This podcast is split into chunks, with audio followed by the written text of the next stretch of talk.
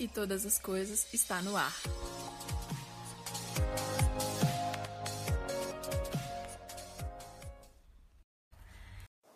E aí, galera, tudo bem com vocês? Hoje é o último dia.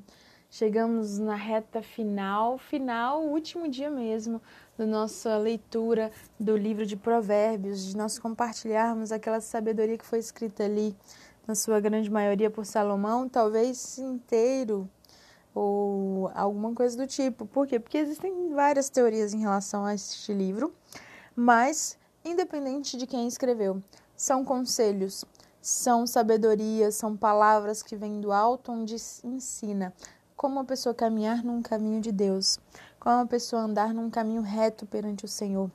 E a gente começa com a introdução já no versículo 1, falando essas palavras do rei Lemuel de Massá que a mãe dele lhe ensinou. Então, são palavras que vêm da mãe. Tem uma teoria que fala a respeito do livro de desse capítulo escrito por do conselho de rei Lemuel, que Lemuel não seria o nome de alguém, mas seria o próprio Salomão. Por quê? Porque Lemuel significa alguém que é de Deus, ou que pertence a Deus, e Salomão é seria esse cara. Massá talvez uma cidade na, na parte árabe, mas também significa no hebraico oráculo ou profecia. Então, a gente vem trazendo ali uma, uma possibilidade. Talvez tenha sido Salomão que escreveu o provérbio de número 31, talvez tenha sido um rei de outro lugar. Mas Independente de quem escreveu, o importante é o que foi escrito e como foi dito. A pergunta do versículo 2 é: O que lhe direi, meu filho, filho do meu ventre? Com carinho, essa mãe fala: O que eu vou dizer para você, meu filho? Tem tanta coisa que eu tenho que te passar, é tanta experiência, tanta situação, tanta vida. O que, que eu posso te dizer? E aí, quando a gente fala de votos, o que, que eu posso te dizer dos meus votos? Ele fala, ela fala significa das minhas orações, dos meus sacrifícios, daquilo que eu coloquei na presença de Deus. Quantas pessoas podem dizer isso sobre você? Quantas vezes você pode dizer isso sobre alguém? Que conselho que eu posso dar para uma pessoa diante de toda a minha oração, diante de toda a minha entrega? Mesmo que essa pessoa não seja um parente de sangue, mas que seja uma pessoa que está querendo caminhar com Deus e que observe em você alguém que é testemunho a gente pode ver isso acontecendo e a gente pode fazer isso acontecendo. São conselhos simples, mas que falam sobre os caminhos, sobre os caminhos, sobre as conversas, sobre o estilo de vida. E ela chega falando para que ele não dê às mulheres a força dele, ou seja, o vigor, a mente, os caminhos, as conversações. Há mulheres que não que não vão cuidar dele, que não é próprio dos reis beber, tomar vinho, que não é próprio dos reis se exceder. E muitas vezes quem passa por esse tipo de situação são os fracos. Por quê? Porque eles precisam de estímulo. Então é aquela pessoa que é muito tímida e ela chega em um lugar hoje em dia e fala assim: ah, vou beber para ter coragem de fazer tal coisa. Precisa de um estímulo, mas esse estímulo está vindo de um lugar onde não leva nada. Por quê? Porque a bebida altera o estado, a consciência. Uh, esses dias está tendo, tá passando a novela Gênesis na Record e essa semana foi a semana em que Noé estava trabalhando na vinha e aí eles se representaram de um jeito muito legal, onde Noé não percebe, mas a uva fermentou. E o que era suco de uva virou um vinho. E ele não entendeu direito o que estava acontecendo, não conhecia, porque ele não era um homem que bebia. Na história dele, nós não vemos esse histórico. A Bíblia não cita nenhum relato dele bebendo. E, e aí ele experimentou para ver como é que estava o sabor e ele achou interessante, mas não conseguiu entender bem o que, que era. Quando isso aconteceu, ele resolveu experimentar de todos os potes para ver se estava com o mesmo sabor. No começo ele achou forte, no começo ele achou estranho, mas o álcool, ele torna-se atraente, né? Você toma a primeira vez, acha esquisito, com o tempo você vai acostumando. É o exemplo, por exemplo, da cerveja. Quando eu era criança, minha mãe não bebia e um dia ela pegou e estava sentada com uma amiga dela no clube e tinham dois copos de cerveja, um para ela e um para a amiga. E eu achei estranho porque minha mãe não bebe, não bebia na época, e aí eu falei para ela: "Mas está bebendo?" Ela falou: "Não, não sei o que", e deu uma desculpa lá. Eu acho que a amiga dela não queria parecer que estava bebendo sozinha. Colocou dois copos para para minha mãe fazer companhia para ela, mesmo que ela não tomasse nada. E aí minha mãe falou assim: experimenta. Eu devia ter menos de 10 anos. E eu coloquei aquela a cerveja na boca e o sabor era muito ruim, amargo, esquisito. Eu achei muito ruim. Eu era uma criança, né? E eu me pergunto por que, que as pessoas bebem? por que as pessoas tomam cerveja? Então eu senti o sabor e fiquei me questionando qual é a necessidade de ingerir algo com um sabor tão ruim. Se a gente tem tanta coisa gostosa para beber, tem tanto suco delicioso, o próprio refrigerante que dizem que faz muito mal e tem todos os estudos a respeito, mas assim, mal por mal, né? Pelo menos uma coisa que tem um sabor gostoso. Mas eu fiquei de cara com isso e fiquei pensando, por quê? Porque as pessoas se acostumam, porque elas vão ingerindo algo que de repente começa a, a ficar mais alegre, entre aspas, fica mais solta, mais estimulada e muitas vezes esses estímulos, eles têm consequências muito ruins. Já presenciei muita gente que gostava de beber, que gosta de beber e que fala muita besteira, que se exalta, entra na briga, entra na choradeira, faz o que não deveria fazer, se porta de uma maneira muito errada. Por quê? Porque a pessoa está alterada, os sentidos dela estão alterados. Então, que o rei e os príncipes não sejam dados a isso. Que, na verdade, as pessoas eh, falem pelo, por aqueles que são desamparados, que não podem falar, que julguem retamente, que façam justiça aos pobres e aos necessitados. É isso. E aí ela continua e agora ela vai falar, ele vai falar através das palavras da mãe dele, a respeito da mulher virtuosa. Quem é essa mulher e onde ela está? O valor dela é muito maior do que o das joias mais finas. O marido confia o coração dele nela. E tudo que ela fizer vai gerar fruto, vai gerar renda. Ela faz o bem e não busca fazer o mal todos os dias da vida dela. Ela trabalha, ela busca suprimento, ela busca cuidado, ela com aquilo que ela faz, ela consegue adquirir bens que vêm de longe.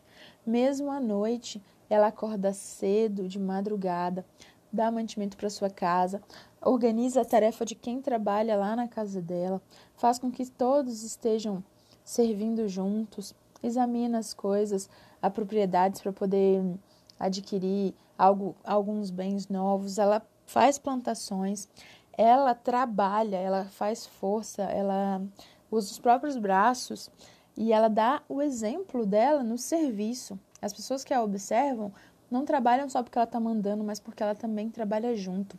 O que ela ganha é bom e mesmo à noite ela continua trabalhando. Ela cuida das coisas, ela abre mão do que ela tem, ela ajuda o aflito, ela ajuda o necessitado. A casa dela não tem problema com temperatura, com, sei lá, coisas do tempo que podem atrapalhar alguém. Por quê? Porque ela está preparada para qualquer tempo que vier. Ela tem cobertas para que ninguém passe frio. O marido dela é alguém admirado não só por sua causa, mas por causa da própria mulher. Ela é uma mulher que é cheia de força e dignidade. Ela não se preocupa com o que virá amanhã. Por quê? Porque a consciência dela, a mente dela está tranquila, porque ela confia na providência de Deus. Ela não fala com rancor, nem é impertinente nem fica silenciosa demais e deixa de tratar o problema, mas ela é discreta, ela é piedosa, age com sabedoria. As palavras dela são dirigidas por sabedoria e graça e não por paixões. Ela é considerada uma mulher que consegue regrar a sua língua através da lei. Constantemente ela segue os princípios da verdadeira sabedoria. Ela observa a questão dos afazeres domésticos, o cuida dos filhos, dos servos. Ela é alguém que busca o louvor no Senhor. Por quê? Porque ela teme a Deus e por causa disso ela receberá honra. Ela tem aparência formosa e ela é alguém que faz a diferença onde ela está. Geralmente, o Senhor, as pessoas concedem graças a essas mulheres. Elas são louvadas por aquilo que elas fazem. E elas têm a oportunidade de desfrutar do louvor por causa do seu trabalho, porque foi um trabalho merecido. De público, deem a ela o fruto das suas mãos e de público as suas obras a louvem. De público é na frente das pessoas, e mesmo que os homens se calem, os resultados da prudência dela, do cuidado dela, vão falar sobre o que ela fez. Ela será alguém admirada. E essa mensagem é para homens e para mulheres. Por quê? Homens, homens, busquem alguém assim. Se você está casado já, sua, e ore, peça para que Deus, sua mulher seja desse jeito, peça a Deus por isso. Se ela não é, estimule isso. Porque uma mulher que conhece a palavra do Senhor, ela busca ser uma mulher virtuosa. Então, traga a palavra, traga a profecia para que haja esse milagre acontecendo na sua casa. E se você não é casado, observe quem está à sua volta. Uma mulher temente a Deus, alguém que não tem preguiça, alguém que gosta de cuidar, que gosta de trabalhar, de servir, que é realmente auxiliadora. E mulher, você tem a oportunidade de ser alguém louvada e honrada pelos seus, pelo, pelo que você faz. Então, não fique falando demais, não fique calada demais. Faça aquilo que você tem para fazer com alegria, com sabedoria. Lide com as coisas de uma maneira que agradem ao Senhor. E você vai experimentar ser uma mulher virtuosa. Como é maravilhoso ser alguém admirada porque serve com amor, serve a sua casa com amor, serve o seu local com amor, serve a sua igreja com amor, serve seu, no seu trabalho, serve com amor. As pessoas percebem isso, as pessoas sentem, elas são contagiadas por essa alegria no serviço, elas são contagiadas por esse testemunho e elas querem agir da mesma maneira. Eu conheço mulheres que são mulheres virtuosas e como é maravilhoso ver uma mãe que ama cuidar de seu filho, que ama cuidar da sua casa, que ama aquilo que faz, aquele trabalho que faz. É um testemunho que eu levo para mim, que eu considero muito. Quando uma mulher ela ama, ela faz diferente. Quando uma mulher ela consegue sentir a dor do outro, ela consegue se colocar no lugar da pessoa. É bonito porque ela consegue entrar num lugar onde ninguém entra. E às vezes ela vem defendendo com unhas e dentes alguém. Às vezes ela vem com toda a garra, toda a força dela, querendo proteger como uma leoa protege seus filhinhos. E é lindo poder perceber isso. Eu quero ser essa mulher virtuosa. Eu quero encontrar alguém que valorize essa mulher virtuosa. E eu espero que todos tenham esse desejo, tanto de encontrar alguém que seja uma mulher virtuosa, tanto de ser uma mulher virtuosa. Por quê?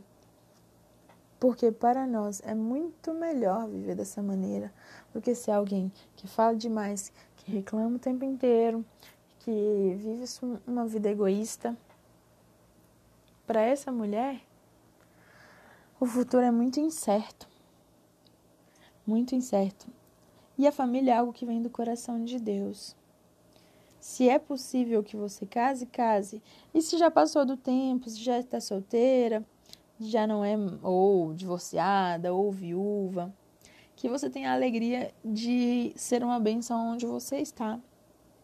Na sua casa, no seu trabalho, para os seus vizinhos, na igreja, onde você estiver tanto no campo profissional quanto no campo emocional, onde as pessoas estão. Por quê? Porque existe diferença entre a mulher virtuosa e a mulher tula, que anda perdida por aí. Hoje meu desafio é esse e a gente está finalizando esse mês de conselhos que mais do que simplesmente ler a palavra de Deus, a gente consiga aplicá-la nas nossas vidas.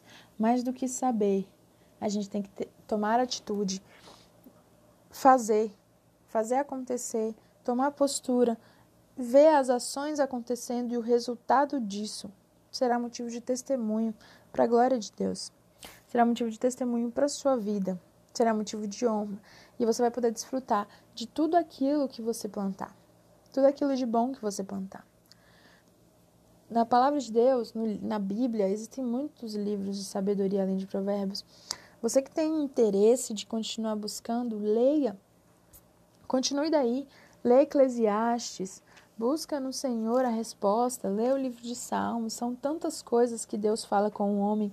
A Bíblia realmente é o manual da vida, é a oportunidade que a gente tem de aprender e fazer. Tantos coaches por aí, tantos é, profissionais, tanto de, da área financeira quanto de todas as áreas, pegam ensinamentos, frases, chaves, códigos da Bíblia e aplicam nas suas vidas e repassam isso para as pessoas.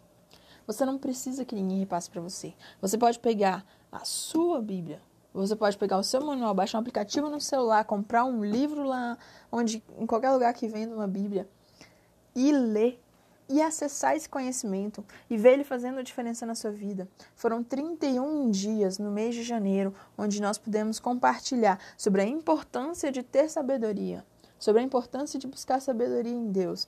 Então hoje é o momento de você continuar buscando a sabedoria nele e aplicando isso tudo que você aprendeu e muito mais que ele tem para te ensinar. Aproveite a oportunidade, dê continuidade, tem um ano inteiro pela frente. São 11 meses que vem por aí a partir de amanhã. 11 meses. O que, que você pretende fazer com esses 11 meses? Vai parar tudo? Vai desistir? Vai parar de se esforçar, de exercitar, de comer bem, de planejar os seus sonhos, de realizar pequenas metas e ir ganhando força no decorrer do ano e ver as transformações? Ou você quer alcançar tudo isso e ver o ano de 2021 totalmente diferente de todos os anos da sua vida? Ver o ano de 2021 mais produtivo de todos, enxergar o ano de 2021 como um marco na sua vida, de um início onde você conseguiu ver algo sobrenatural acontecendo. Eu quero algo sobrenatural. Eu quero um 2021 que eu vou olhar assim e vou pensar: que ano? Como eu aproveitei aquela virada de década? Como eu aproveitei um ano de tanta profecia, um ano que começou de um jeito totalmente diferente. Para quem é da nossa geração, para quem tem aí muitos anos de vida, num, até a da gripe espanhola para cá, para o Covid, não houve algo do tipo que a gente teve. Então, você que viveu nessa época, você tem a oportunidade de pegar um 2021 que foi muito esquisito, que foi estranho para todo mundo, que foi um ano de, do desconhecido, um ano de dúvida, um ano de dor, um ano de perdas, um ano de medo, e transformar isso tudo aí em 2020, num 2021, um ano de ganhos, um ano de lucro, um ano de prosperidade, um ano de ação. Se 2021 estava parado, pois se move, move muito para poder compensar e que os próximos anos sejam reflexo desse plantio todo de 2021. Que você consiga colher tudo aquilo que você está esperando e que você consiga alcançar e viver tudo o que Deus tem preparado para você, porque Ele tem algo muito grande para sua vida. Ele tem algo maravilhoso para você. E você pode acessar isso através da fé, que são aquilo que nós, coisas que nós não enxergamos, esperança de fatos que nós não vemos. É isso. Através da fé a gente pode alcançar tudo isso no nome de Jesus. Eu quero terminar fazendo uma oração e profetizando que Deus faça a vontade dele na sua vida, em nome de Jesus, assim como ele faz na terra, ele faça aqui, assim como ele faz no céu, ele faça aqui nessa terra. Senhor, em nome de Jesus, Pai, eu te agradeço por esse mês que nós tivemos, meu Deus, onde nós pudemos compartilhar da tua palavra, onde foi possível aprender tanto, Senhor. O Senhor falou tanto, meu Deus. Eu clamo, Pai, que todo esse conhecimento que foi adquirido, meu Deus, ele seja para o louvor da tua glória, meu Deus. Que todo esse conhecimento que seja para edificação, meu Deus, que realmente sejamos pessoas sábias, Senhor, homens e mulheres, jovens, adolescentes, crianças, idosos, todos, todos, todos aqueles que ouvirem essa mensagem, que sejam pessoas sábias, transformadas pela palavra, lavadas pelo sangue de Jesus, salvas, remidas pela mensagem de salvação. Cristo morreu na cruz, ele pagou o preço dos nossos pecados e através dele nós encontramos a liberdade porque ele vive, ele ressuscitou. E ele subiu aos céus e está intercedendo por nós todos os dias. E o Espírito Santo de Deus veio para essa terra e tomou conta dos discípulos, e essa unção tem sido repassada por gerações. E ela nos alcança hoje. Que nós tenhamos a alegria de viver pelo Espírito, sendo guiados pelo Espírito Santo de Deus, que a nossa carne seja submetida à vontade do Espírito, que a nossa mente seja submetida à vontade do Espírito, que a gente tenha a alegria de plantar plantar hoje, plantar agora e colher no futuro bênçãos que a gente tenha alegria de acessar um mundo sobrenatural e enxergar os milagres acontecendo diariamente em nossas vidas. Que a nossa vida seja cheia de bênção, de vida, de palavras, de sabedoria, de conselhos, de ensinamentos, não só simplesmente para nós termos para nós, mas que seja para transbordar, para passar para aquele que não conhece, para realmente fazer algo novo na vida das pessoas que chegarem até nós, para que a gente pudesse, possa ser luz nessa terra, para que a gente possa brilhar no meio da das trevas. Para que, em nome de Jesus, os frutos da sabedoria sejam reconhecidos para a glória de Deus em nossas vidas, em qualquer coisa que nós fizermos, aonde estivermos, com quem nós estivermos. Em nome de Jesus eu oro que o Senhor abençoe essa pessoa que está ouvindo essa palavra nessa, nesse momento. Que em nome de Jesus o Senhor guarde essa vida e que nós tenhamos a alegria de desfrutar juntos e de nos encontrarmos um dia e compartilharmos todas as bênçãos que o Senhor vem derramando sobre nós. É o que eu clamo, peço e agradeço para que o teu nome seja louvado, pois tu és digno de toda honra, toda glória e todo louvor. Em nome de Jesus. Amém. Um beijo para todos e até o próximo podcast.